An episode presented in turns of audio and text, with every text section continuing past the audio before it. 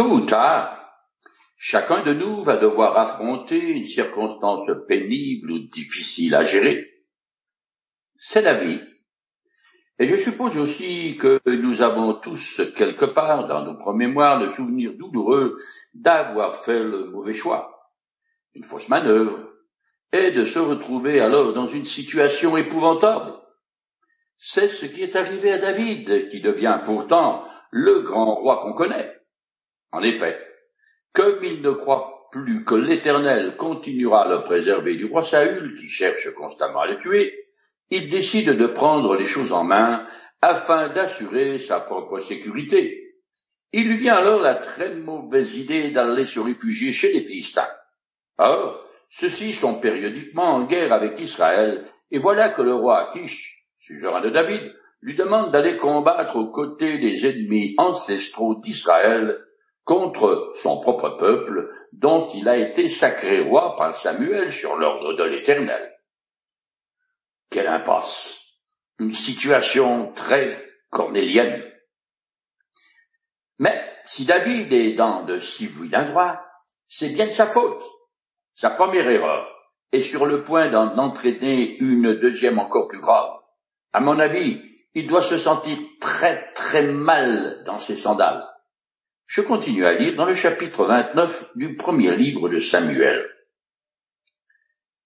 Les Philistins concentrèrent toutes leurs troupes à Aphek, tandis qu'Israël était campé dans, près de la source de Gisraël. Les cinq princes des Philistins défilèrent en tête de leur unité, des centaines et des milliers, et David et ses hommes formaient l'arrière-garde autour d'Akish. Ce chapitre revient en arrière sur le récit précédent et raconte une circonstance qu'il est nécessaire de connaître pour expliquer ce qui suit, c'est-à-dire l'absence de David qui devait pourtant participer à ce conflit. La veille de la bataille, les Philistins ont rendez-vous à l'endroit même où ils ont déjà vaincu les Israélites quatre-vingt-dix ans plus tôt. C'est aussi à cette occasion qu'ils avaient capturé l'arche de l'alliance de l'Éternel et l'avaient amenée chez eux. Je continue. Les princes des Philistins demandèrent, Que font ici ces Hébreux? À qui je leur répondis, Ne reconnaissez-vous pas David qui avait été au service de Saül, roi d'Israël, mais qui, depuis un an ou deux, est chez moi? Depuis qu'il s'est rallié à nous, je n'ai jamais rien eu à lui reprocher. Mais les princes des Philistins se fâchèrent contre Akish et lui dirent, Renvoie ces hommes dans la ville que tu lui auras assignée, il ne faut pas qu'il participe avec nous au combat, sinon il pourrait se retourner contre nous avec ses hommes en pleine bataille. N'est-ce pas au prix de la tête de nos gens qu'il pourrait regagner la faveur de son souverain? N'oublions pas que c'est pour David que les femmes chantaient en dansant. Saül a frappé ses milliers et David ses dizaines de milliers. Cet épisode a eu lieu alors que les Philistins sont en route pour se battre. David est parmi eux, est vraiment coincé jusqu'à ce que les princes des quatre autres villes le remarquent et font une escandre, refusant de le voir dans leur rang. Ils savent qu'il est un combattant aguerri et donc particulièrement dangereux. Alors, ils craignent qu'à la dernière minute, il retourne sa veste et change de camp, et ils ne veulent pas courir ce risque. Je finis le chapitre 29. Finalement, Akish appela David et lui dit, Aussi vrai que l'Éternel est vivant, tu es un homme juste, et j'aurais aimé que tu prennes part avec moi à cette expédition militaire. Mais tu n'es pas bien vu des autres princes philistins. Maintenant donc, repars en paix chez toi, pour ne pas les indisposer. David lui dit, Mais qu'ai-je donc fait pour que tu ne puisses pas aller combattre les ennemis de mon seigneur le roi? Qu'as-tu trouvé à reprocher à ton serviteur depuis le jour où je me suis mis à ton service jusqu'à maintenant? Akish répondit à David, Je le sais bien, car je t'ai apprécié comme un ange de Dieu. Seulement, les princes des Philistins m'ont dit, il ne participera pas à la bataille avec nous. Maintenant, lève-toi de bon matin, toi et tes serviteurs de ton maître, qui sont venus avec toi, Levez-vous de bon matin, dès qu'il fera clair, et partez. Le lendemain, David et ses hommes se levèrent de bonne heure pour se mettre en route et regagner la Philistie, tandis que les Philistins montèrent vers Gisréel. Akish jure au nom de l'Éternel pour convaincre David qu'il est sincère et renvoie tous les Hébreux dans leur foyer. David a dû se rendre compte que c'est Dieu qui le tire des soldats dans lesquels il s'est mis, une position qui le condamne soit à combattre son propre roi et son propre peuple, soit à commettre une trahison envers le roi qui a totalement confiance en lui. Il se garde bien, cependant, de montrer une quelconque joie et prend ce renvoi pour un affront. Il proteste selon les modalités de l'époque tout en remerciant lui-même les princes philistins qui lui ont enlevé une belle épine des pieds en le jetant comme malpropre. David, vient de sortir d'un terrible étau. Nous arrivons au chapitre 30 qui interrompt l'histoire principale pour relater un incident séparé et montrer qu'il était urgent pour David de retourner chez lui. Je commence à le lire. Lorsque David arriva le surlendemain avec ses hommes à Tiglag, il la trouva ravagée et incendiée. Les Amalicites avaient fait une incursion dans le Negev et contre Tiglag. Ils s'étaient emparés des femmes et de ceux qui se trouvaient dans la ville, quelle que soit leur condition sociale, sans toutefois tuer personne. Ils les avaient emmenés et avaient continué leur chemin. Quand David et ses compagnons arrivèrent à la ville, ils découvrirent donc qu'elle avait été incendiée et que leurs femmes, leurs fils et leurs filles avaient été emmenés captifs. David et ses compagnons se mirent à crier et à pleurer jusqu'à être épuisés. Les deux femmes de David, Aïnoam de Gisraël et Abigail, veuve de Nabal de Carmel, étaient parmi les prisonnières.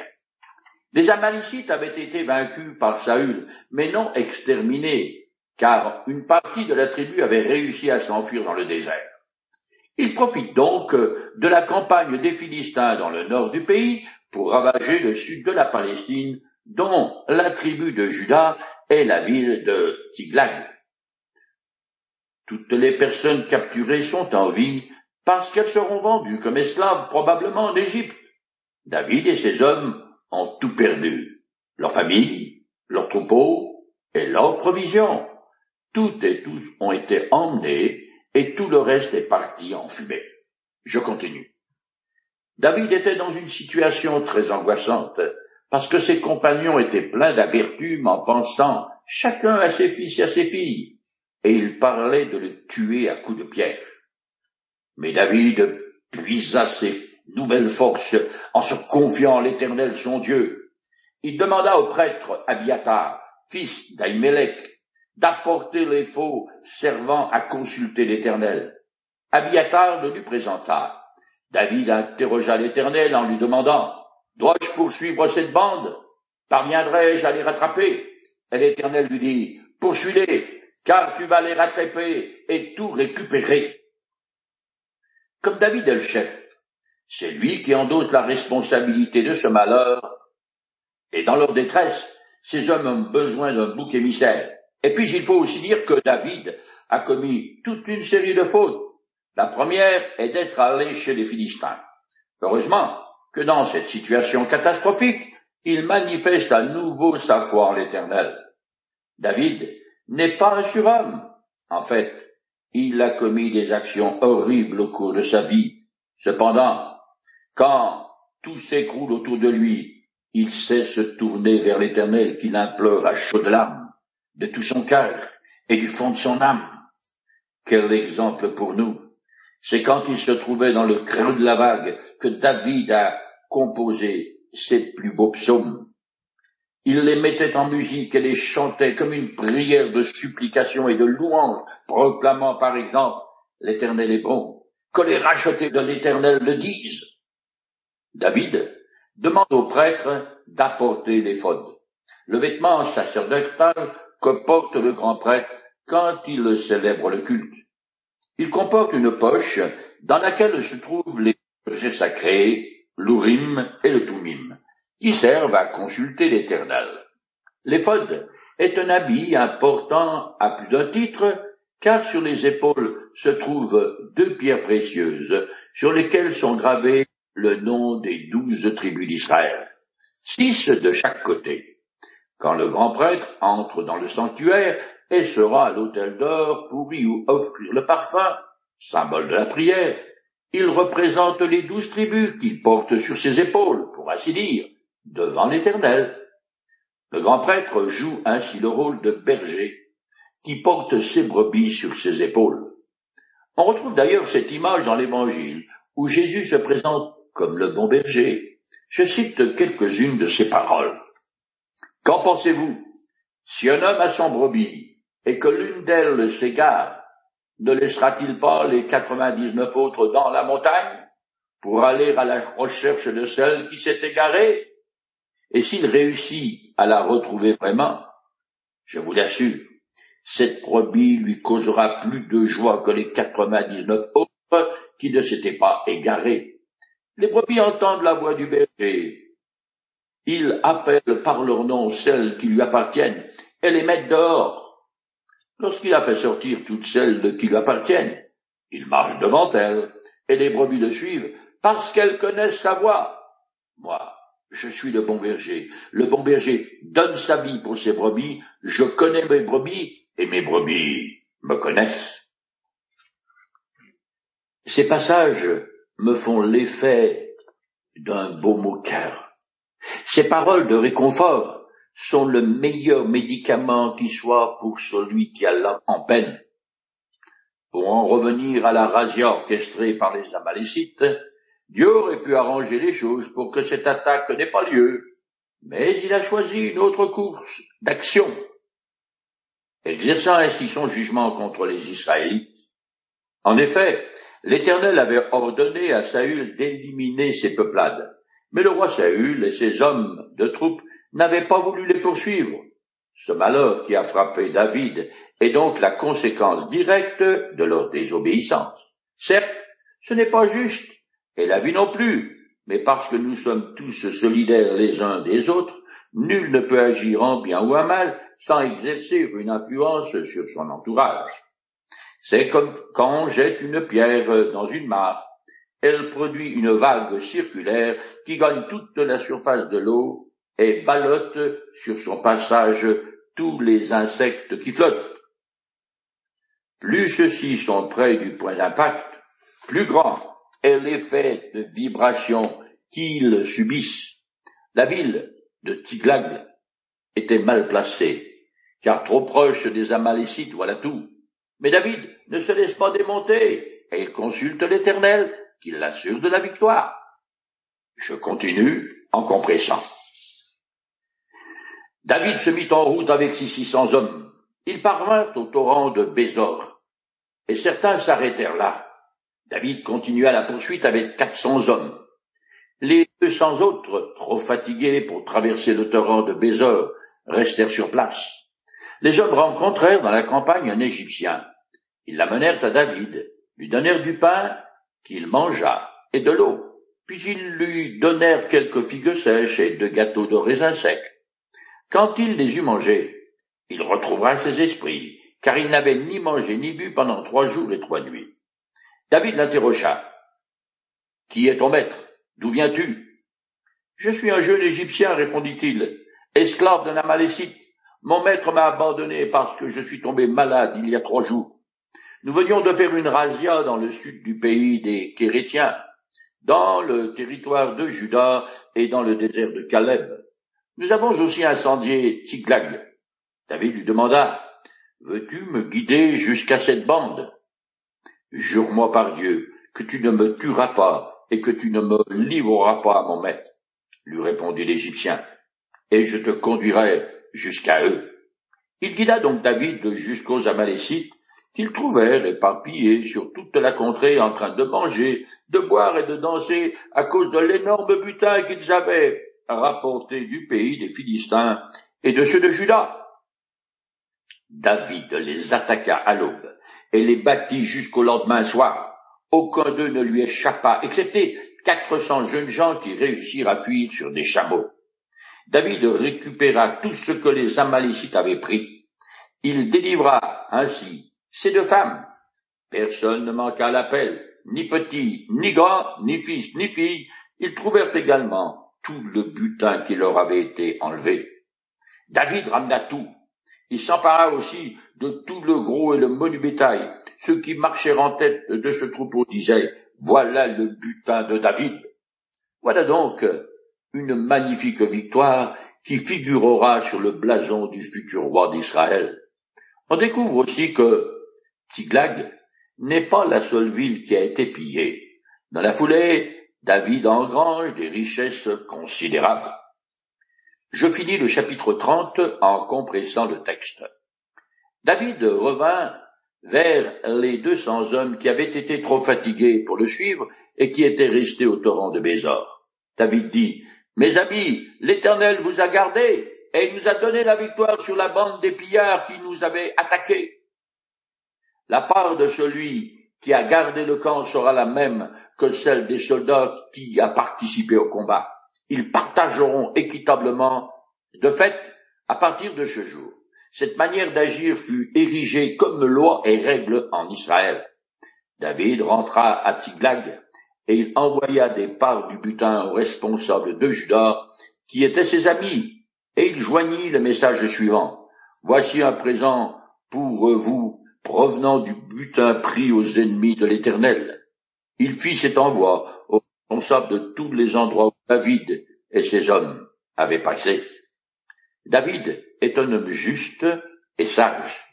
Il ne profite pas des situations sur le dos des faibles. Il établit ici un principe qui est resté dans les coutumes guerrières d'Israël. Les combattants et ceux qui restent en arrière partagent équitablement le butin. De cette manière, on évite les ressentiments graves et on ignore la grogne de ceux qui en veulent toujours plus. David sait aussi faire des bons des dons appropriés, qui renforcent ses liens d'amitié avec les responsables de Judas, ce qui s'avérera fort utile plus tard. Décidément, tout ce que fait David lui réussit, mais ce n'est guère étonnant, puisque l'Éternel est avec lui.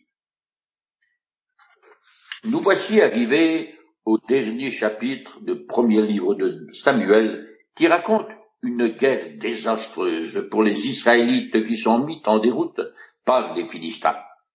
Mais grâce à Dieu, David est le grand absent de ce conflit. Je commence à lire. Les Philistins attaquaient Israël. Les soldats israélites s'enfuirent devant eux, et beaucoup d'entre eux furent tués sur le mont Gilboa. Les Philistins s'acharnèrent sur Saül et sur ses fils, et ils tuèrent Jonathan, Abinabab et Malkishua, fils de Saül. Dès lors, tout le combat se concentra sur Saül. Les archers le découvrirent, et il en fut très terrifié. L'auteur reprend le récit du conflit entre Israël et les Philistins. Comme prévu et annoncé par Samuel, la bataille se passe très mal pour les Israélites. Vaincus, ils tentent de se réfugier dans les collines, mais beaucoup, comme Saül et Jonathan, sont rejoints par les Philistins. Il est tragique que Jonathan aussi soit tué, car il était bien sympathique et l'ami de David. Il est mort à cause de son père, qui, par rébellion contre l'Éternel, a, attiré le châtiment sur toute sa famille. Samuel avait prédit au roi Saül que sa dynastie s'arrêterait avec lui. Je continue. Alors il ordonna à celui qui portait ses armes, dégaine ton épée et tue-moi, pour que ces incirconcis ne viennent pas me transpercer et me faire subir leur outrage. Mais celui-ci refusa, car il tremblait de peur. Alors Saül prit lui-même l'épée et se jeta dessus. Quand l'écuyer vit que Saül était mort, il se jeta lui aussi sur son arme et mourut aux côtés de son maître. Ainsi périrent ensemble, le même jour, Saül, ses trois fils, l'homme qui portait ses armes et tous ses hommes. À cette époque, c'était l'usage de tourner en dérision et de torturer les prisonniers de marque. C'est ce qui était arrivé à Samson, à qui les Philistins avaient crevé les yeux après l'avoir paradé dans les rues. Voilà pourquoi Saül, qui est peut-être blessé, se suicide façon samouraï. Je continue plus loin en compressant. Le lendemain, les Philistins vinrent sur le champ de bataille pour détrousser les cadavres. Ils découvrirent Saül et ses trois fils qui étaient tombés. Ils coupèrent la tête du roi et le dépouillèrent de ses armes. Ils firent annoncer la nouvelle de leur triomphe au travers tout le pays des Philistins. Ils disposèrent les armes de Saül dans le temple de leur déesse, les Astartés, et suspendirent son cadavre sur les remparts de Bencham. Artasté est la déesse mythe de la guerre et de la fertilité connue en Mésopotamie sous le nom d'Istar. Mais les Grecs l'appelaient Astarté. Le rempart de Betchan se trouve sur le côté ouest de la vallée du Jourdain, à 75 kilomètres au nord de Jérusalem, ce qui montre l'étendue considérable des conquêtes des Philistins. Ils dédicacent les armes de Saül à leur déesse en signe de reconnaissance pour la victoire qu'elles sont censées avoir accordée. Le récit du livre des chroniques précise que les Philistins ont suspendu la tête de Saül dans le temple de leur dieu Dagon.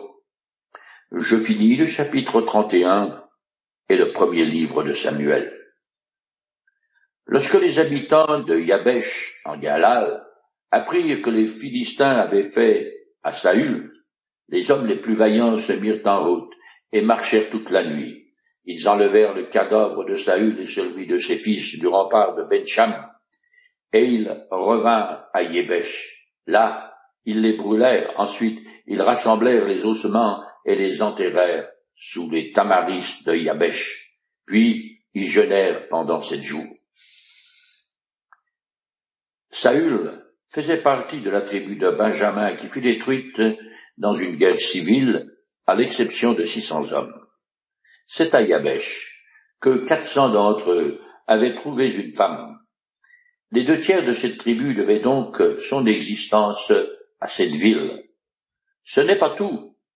Quand les Ammonites ont fait le siège de Yabesh, tout au début du règne de Saül, ce dernier leur avait immédiatement porté secours et a infligé une grande défaite à leurs ennemis. Voilà pourquoi les habitants de Yabesh sont très liés à Saül et expriment leur reconnaissance de plusieurs manières. Premièrement, en accomplissant ce long parcours dangereux afin d'extirper les dépouilles du roi et de ses fils des mains des Philistins. Ensuite, ils témoignent leur respect pour les morts en brûlant partiellement leur corps. En agissant ainsi, ils font disparaître toute trace de mutilation, avant de les enterrer selon la coutume israélite. Enfin, les habitants de Yabesh jeûnent pour honorer le roi et leurs fils tombés au combat. Ainsi se termine le règne du premier roi d'Israël. Un passage d'un autre livre des textes sacrés résume les raisons pour lesquelles Dieu a puni ainsi le premier roi d'Israël. Je le dis. Saül mourut à cause de la désobéissance dont il s'était rendu coupable envers l'Éternel. Il n'avait pas respecté la parole de l'Éternel et de plus, il avait interrogé et consulter quelqu'un qui évoque les morts. Certes, je suis tout à fait libre de faire comme bon me semble. Cependant, j'aurai un jour des comptes à rendre à mon Créateur, et je devrai alors assumer les conséquences de mes choix de vie.